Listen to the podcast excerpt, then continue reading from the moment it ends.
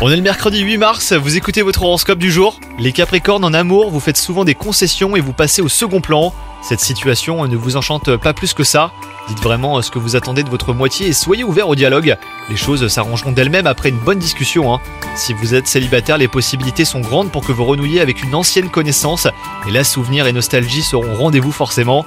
Côté travail, vous êtes comme un poisson dans l'eau. Votre savoir-faire et votre expertise sont mis à l'honneur. Vos efforts et votre travail acharné porteront leurs fruits. Alors ne criez pas trop vite victoire, bien sûr, hein, les Capricornes. On vous en demandera toujours plus. Et pour ce qui est de la santé, essayez d'être plus actif. La natation euh, peut vous être bénéfique.